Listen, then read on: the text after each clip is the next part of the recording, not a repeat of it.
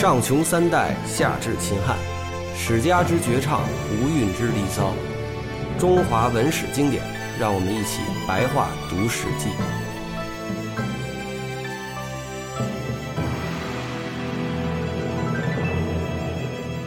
我们跳过一些啊，咱们从后边一点开始聊。这里呢说了一些礼的三项重要基础。他说，天地是一切生命的根本，先祖是种族的始源，君主师长则是治民的基础。没有天地，哪来生命？没有先祖，哪来后世子孙？没有君主师长，如何能够使社会国家治理得好？这三者无论失去哪一项，都无法使人民平安生活。所以礼是以是上以是天，下以是地。呃，还要能够尊敬祖先，重视师君，这就是礼的三项重要基础。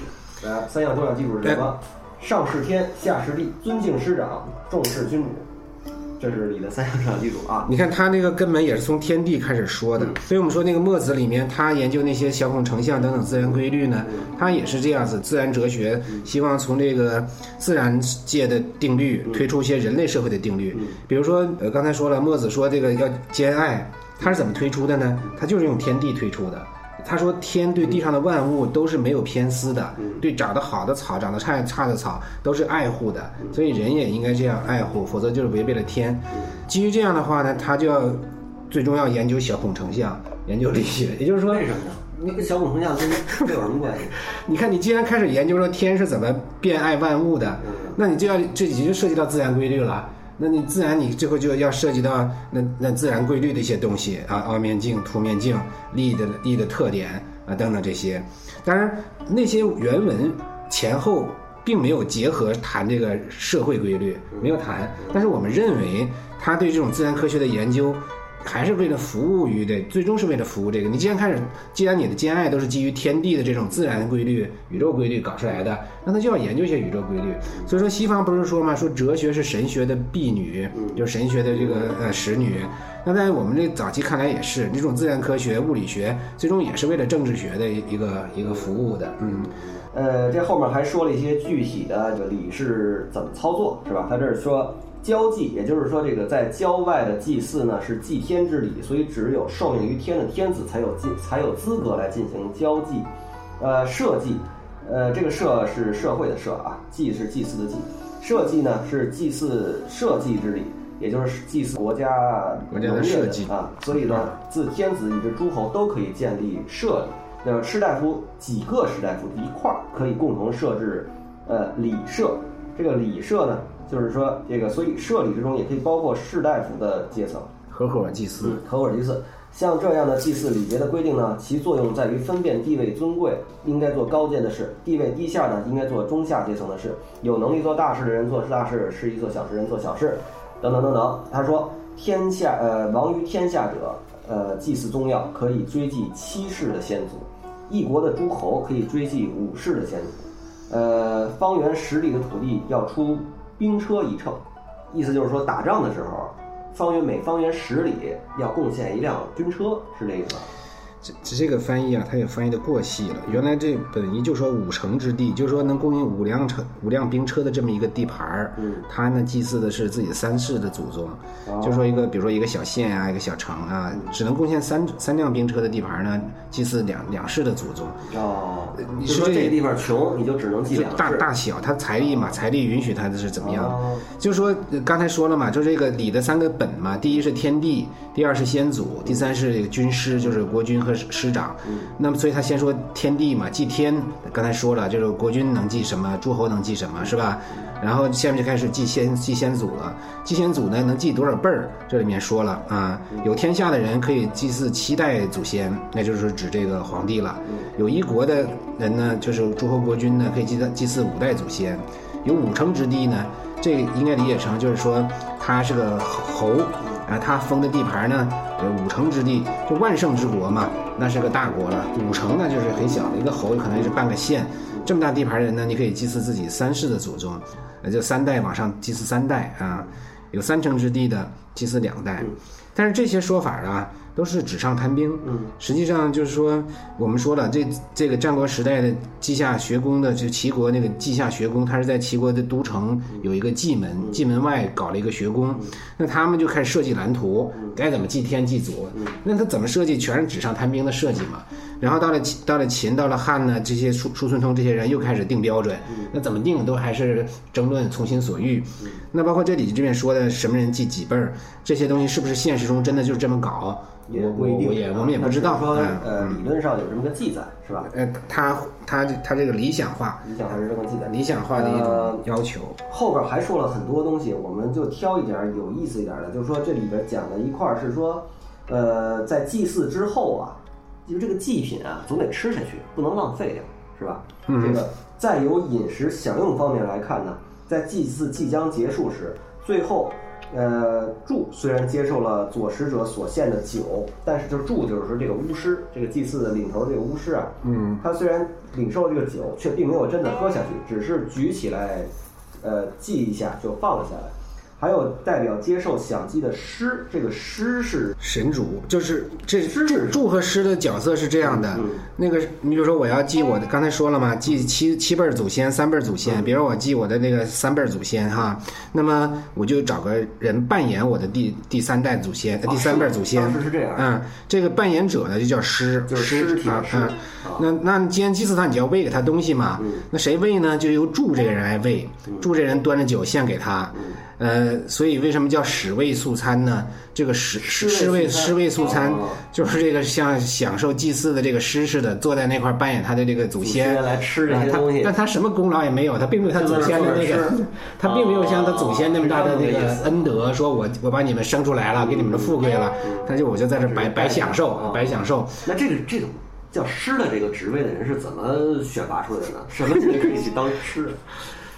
呃，这个我我才才疏学浅啊。反正就是大家知道一件事情，就是“师位素餐”这个词，呃，是这么来的。就是师啊，是这个祭祀时都是这个职位，代表祖先的这个人职位，这个人。我估计这这种诗可能也是世世袭的吧，就是这这这个家里边他就是他们家就是干这个的，就扮演，不一定是地位多高的人啊。呃，他说呢，代表接受享祭的这个师这个人呢。祭礼既然已经结束，祖上的祭品呢虽然很多，也不能再吃了。又如祭，那看来是这样的，就是说吃是可以吃的，可以吃，但是你不能吃的很多。是啊，因为来你来这儿又不是为了吃撑了的，一样吃一点点。对，呃，这就有点像后来猪八戒当的那个，啊，他叫叫什么来着？反正就是猪八戒后来西天取经完毕之后。不是让他去对打扫各处的祭礼什么的，对，就是说那个佛教的祭礼上的祭品啊，剩下的就归猪八戒去吃去了。他是这个佛叫什么佛忘了忘了忘了啊！我们就是开个玩笑，但是肯定不是一码事儿，因为这个是我们这时候还没有汉人的传统，是吧？这时候还没有佛教，哎，那个时候还没有佛教。呃，又如享祭的过程当中呢，这个经过这个左使者三次的劝谏之后，左使者呢，也就是这个助，应该是是吧？他或者跟助助的一些助手啊、同僚啊，他拿这个三次祭品呢上去给这个人吃之后呢，也就呃吃三次就不再享用了，这个道理都是一样的，用以表示祭享即将完毕，彼此又将分离，自然会有怅然若失的感觉，哪里还有心情去吃喝呢？反正就是一些仪式了。呃，再从仪节的准备上来看呢，在婚礼当天尚未举行斋戒之前，或在祭祀太庙时，代表接受享祭的师尚未入庙之前，或在亲人刚去世尚未举行小脸之前，小脸就是说装装脸吧，装脸，嗯，穿衣服。这时候大家的心情都是一样的，是什么样的心情呢？都是非常的沉重而严肃。刚才说，呃，哪怕是你在，比如说在婚礼当天。呃，就在婚礼当天尚未举行斋戒之前，你的心情也一样是沉重而严肃的。当时是这么要求的啊。对，这个婚礼的时候呢，因为也要祭到庙里面去这个祭一下先祖，所以也会有那个诗在，并且当时的婚礼呢，包括汉朝都是在晚上搞，而且那个新娘是第二天早上才去见公婆的。晚上搞呢，这可能就是早期，而且那个婚礼呢，就是不怎么大操大办，都非常简简单。呃，甚至还不点灯或者怎么样，就是因为早期这种婚礼，就是远古的时候穷的时候，嗯，那个礼仪的标准定的也简朴，所以延续下来那婚礼都是比较简朴的，并且晚上搞，第二天的见面也带有那个远古抢婚的这个色彩，就是晚上把人把新把新娘给抢来了，家来，第二天才正式的介绍给家里的人。他远古他可能不是娶来的，是晚上晚上出去抢来的。所以不点灯呢？呃，就这个意思。不，这个意思啊，你抢的嘛，不讲灯。呃，为什么叫婚呢？婚礼那个婚字儿呢，就是黄昏的意思，就是带有晚上这些色彩。就说这些礼呢，它是不断的发展变化，但最早古，包括祭祀的这些标准，婚礼的标准，在原始时代，它肯定确实是比较不一样，并且呢，形式很简单。它但是在这个后代礼仪中还残留了一点这些特特点。包括那个，其实际上祭祀天地什么的，他用的东西啊，也并不是特别奢靡的，都是都是一些这个宝酒啊，啊一些谷子啊，就是因为最早的这个早古的祭祀，可能就是这些简单的东西。呃，张老师问您两个问题啊，就是一个是这个婚礼是什么时候改在中午举行啊？这事儿您知道吗？这就是张百科，这事儿是属于民俗，这是民俗。我我想。呃，应该唐唐以后吧？唐以后啊？为什么呢？嗯，这你很容易多看一些史书就能看到了，就是有一些事件发生在这婚礼上等等的，可能就是中午啊或者怎么，但是汉朝应该就是晚上。但是为什么就咱们就现在还不太清楚？可能因为是这样，就他那个礼早期是这样，是晚上，因为是抢啊或者怎么样。但是不是说了吗？社会越来越奢靡，越来越富裕，你老是老是这个晚上，你那你家你婚礼办的多华美，别人也看不见了。而且你规模越来越大，宾客越来越多，你要在这显富，要在这儿招待，那那随着这种社会习惯的变化，它它自然就就会背背背离最早的这种形式了。就是那我再问你一个问题，就是说这个孔子当时说过一个话，这个话呢，就是我们其实很少有人仔细的去考究它啊。就是说孔子说“始作俑者，其无后也”。呃，这个意思按我翻译呢，我会说他是说孔子当时认为第一个用，比如说俑，呃，用陶俑。或者木质俑做陪葬品，而不用活人陪葬的这个家伙，你就不怕你断子绝孙吗？我是这么翻译，呃，就是说孔子是认为应当用活人祭祀，否则活人陪葬，否人否则你就是破坏礼制，嗯，对。呃，从字面上字可以这么翻，字面上是可以这样翻译，字面上也可以翻译成孔子反对用这个陶俑。他说你用陶俑这个做做殉葬、做陪葬的话，你将来自己要不会有后代了。所以这是两个截然不同的翻译，一个是认为孔子极力的否定活人陪葬，一个是孔子认为必须活人陪葬。对，所以这要基于当时的时代来看，孔子是在春秋后期。嗯，在春秋时代，用活人做祭做这个殉葬已经很少了，很少。只有那个秦，真的是春秋中前中期，就是秦的秦穆公，他死了之后呢，用一百七十七个人啊给他殉葬了，用的是活人。但是在这个《左传》那本书里面呢，对他进行了指责、批评啊啊批评。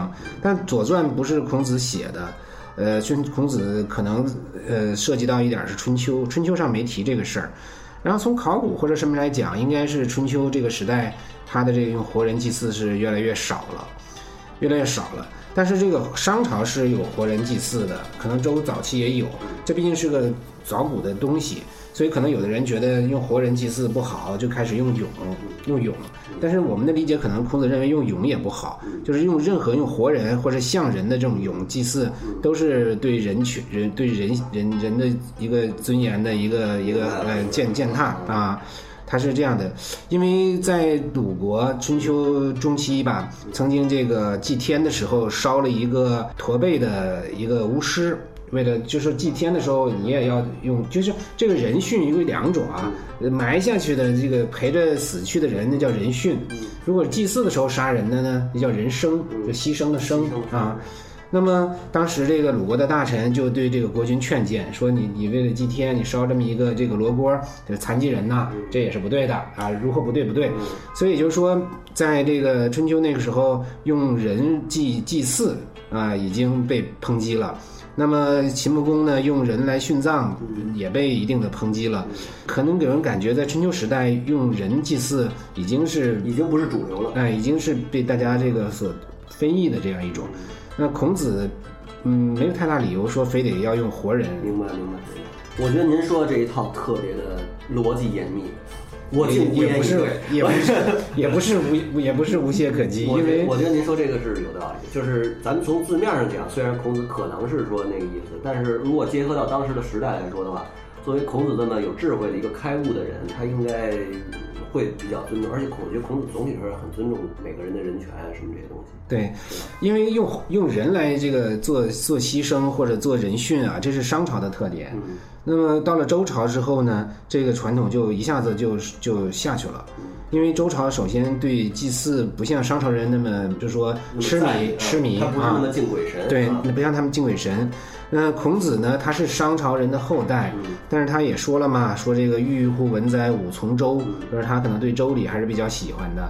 那周周既然用这个活人殉，从考古上来讲，这个人殉也应该是在这个就是安阳那面发现的比较多，在也就是说在商殷商，就是这个殷的这个中中期到后期，嗯它是它是最多的，挖出来的可能有几千个啊之类的。周那会儿就已经没有什么了。我认为到周的时候，这个用人殉就比较少了。像因为刚才这两个例子，他都得到遭到了批评。但是我说的这两个例子呢，都出自于《左传》。《左传》的成书又有争议争论。如果《左传》这本书呢，呃，就是批评人殉的这这两个故事出于《左传》。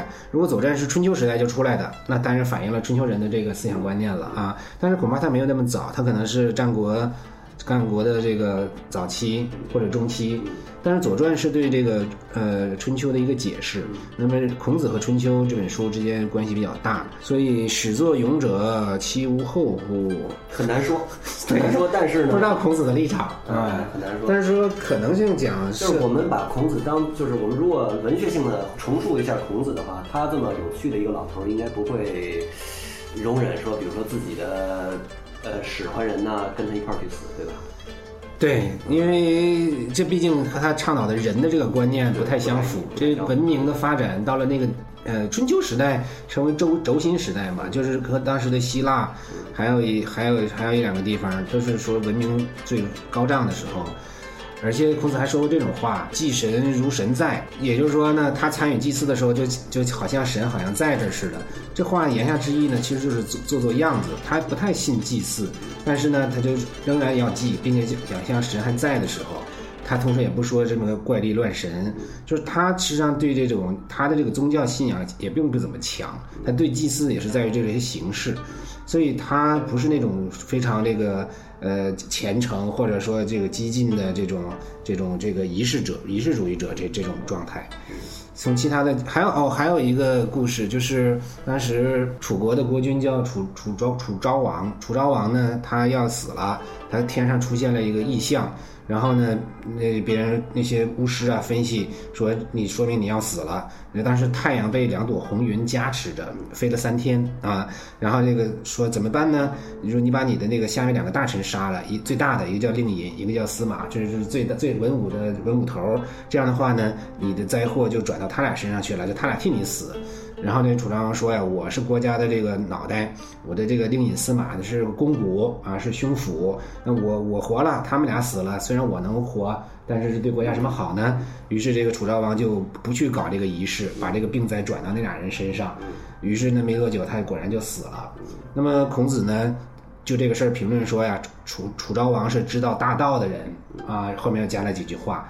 那相当于他是也是反对，就是说这种杀人嘛，呃，反对这种祭祀杀人。这个事儿呢，也是出自于《左传》。嗯，《左传》呢，应该是在孔子死后所成书的，可靠不可靠？就孔子是不是评论了这么评论的？那那那就没法没办法说。我们全当他是。各位朋友，大家好，在这儿做一个小广告啊！我的新书呢，又一本在京东商城现在独家销售，如果感兴趣的话，请去买一本。另外呢，我的十年前的老书《我的微》呢，现在在豆瓣读书也有在线阅读，电子版卖十块钱，很便宜，都去买，都去买，谢谢各位。嗯，那我们说回这个《史记》这个礼书，这个礼书呢后边一大段呢，其实也都是，比如说《太史公约》，都是说了一些礼的重要性啊什么的这些东西啊。呃，没有什么实际的内容。呃，礼书到此为止。但是我们想听一下张老师讲一下，就是因为张老师刚才跟我们聊说，这本书里所说的礼，跟我们现在当代的人认为的礼有很大区别。是，就是说在古代这个礼的概念是非常广、非常大的，可以说包罗万象。你甚至你那个你在家里边这个贵族呃找几个人跳舞，是用八个人还是几几十个人，这都属于违背礼。然后呢，你祭祀的时候，你甚至起个名儿起的不对，也叫违背礼。呃，或者说，呃，你应该把祭祀的出来祭祀出来的祭肉应该给大大夫送去，你没送，这就不合理。呃，各种各样的事情都就在孔子时代呢，他对任何人的抨抨击抨击啊，说他犯错了，都说他不知礼。所以这个礼呢，其实包括了后来的各种，就类似我们概念中这种规章制度、国家制度、规范、呃法令，都在这个礼的这个范畴里面，就非常大的概念。那现代人的一个礼呢？主要是一种人际关系的这种伦理性的这种礼礼貌，哎，啊，我们现在说的礼是礼貌，礼的呃字面上看礼的貌貌就是表面现象，那，就是见面握手啊，然后别人送你什么呢？你要你要这个回回馈呀，礼尚往来呀，这样的一些礼，呃，但是孔子那个时代呢，强调的这些礼呢，它是一种政治性的，是一种不成文法，它是。对，约定俗成法。对，它是这个既既既定的这种传下来的各种规矩，包括国君应该怎么办，他应该怎么办。在那个时候不强调法的时候，礼已经带带有一种法的这些这个约束作用。如果它没有成文，它不是一条一条规定怎么样怎么样。他说大家约定俗成，而且这个约定俗成呢，只有儒家的人，这些喊丧的人知道，是可以这么说。对，他们是专家，所以谁违背不不违礼呢？那他们说了算。呃，到了后代汉代也不断的在增加，但总来讲，这些礼呢还是为了治理国家的。它主要强调是贵族集团内部各个阶层之间，在不同的这个行为上，包括政治行为上，也包括生活日常这种交交往啊，呃拜拜见啊、祭祀啊，它的各种规范和要求。通过这些东西呢，就把他们给进行了一种熏陶，不由自主的在这些实践中啊，明白了自己的权限、自己的这个自由度，然后呢，上下的尊卑秩序。所以里，我的感觉主要是为了维维护这个，呃，贵族集团内部的上下等级秩序的和谐。它并并不是说压迫，它其实强调的是一种和谐。为什么还要配合着乐呢？这种就是带有这种和和谐性在里面。所以是一种很政治性的东西，在早期它不是强调用法律来治国，强调的用这种礼，就大家习惯了这样的一种这个秩序模式呢，那么大家都很融洽。这这就像像家里面似的，一些事情你不能靠说靠法律来来定谁对谁错，而是说你对一个尊长啊、呃大哥呀、二哥呀，这个谁先说话说，就这种这种礼的模式啊，也让一个家庭内部是比较比较和谐的。但是呢，随着这个社会的发展，礼的感觉这个作用在越来越越越小。比如到了宋明啊，明明清，它法令已经变得是越来越管理社会的一个主啊，哎，主要的一个模式。那这个时候礼呢，就变成只是在国君呢某些仪式上，它继承古代传下来的一些东西，起到了一些这个烘托神权，也有一局部的这种等级秩序的这种东西。但对老百姓来讲，这个礼呢就变得是越来越远。其实礼本来也是礼不下庶人，这庶人用什么呢？老百姓就用法就行了，用刑罚。那么贵人之间呢，用这种礼来教教化他，犯错呢再用法。首先用这个礼。到了当代，这个一一般的礼貌等等，这些我觉得只是一种人际交往的一些呃行为规范，这约定俗成的一些规范是，所以说礼仪之邦啊等等的。呃，可以说在在早期春秋啊，或者汉朝，这是很强调这个的，因为国家的命脉就靠着这个来维护了啊。你你这个祭祀的时候，该下葬的时候用什么规格等等，都直接关系到了国家的安危，甚至娶媳妇儿娶娶错了，娶错家族了，这也不合理了等等，全都是这些。那现在这个礼的概念已经变得就很有限了，只是一种相见的一些一些基本的这种交往性的。随所以随着从这个民主法法治的这种思这种管理国家的方式，这个礼的方式越来越少，所以孔子的思想到现在需要被继承的也变得是越来越少。因为孔子强调的他的两个重心，一个就是这些礼，嗯，还有一个就是人的人的这个观念，人的观念后面可以谈。那礼的这一大套，随着这种分封模式的结束，然后呢，这个皇权的模式管理国家的这个发展，开始用法呀，用其他的这些。都已经变得就越来越越淡化，以至于我们看这个汉朝司马迁时代写出来的礼书吧，就感觉他的这个对礼的这些谈论呢，也是比较凌乱啊，然后呃，在逻辑性和深度上都都相感觉没有套太，有一些隔膜，就感觉是是汉朝人对礼到底想怎么样，也已经有一点这个无所适从了这种感觉。所以我觉得可以说礼在这种礼书上，我们看的这些礼，在现代社会可以说已经是个消亡的东西了。好，嗯，呃，以上就是我们礼书第一，嗯。各位朋友，大家好，在这儿做一个小广告啊！我的新书呢，又一本在京东商城现在独家销售，如果感兴趣的话，请去买一本。另外呢，我的十年前的老书《我的微》呢，现在在豆瓣读书也有在线阅读，电子版卖十块钱，很便宜，都去买，都去买，谢谢各位。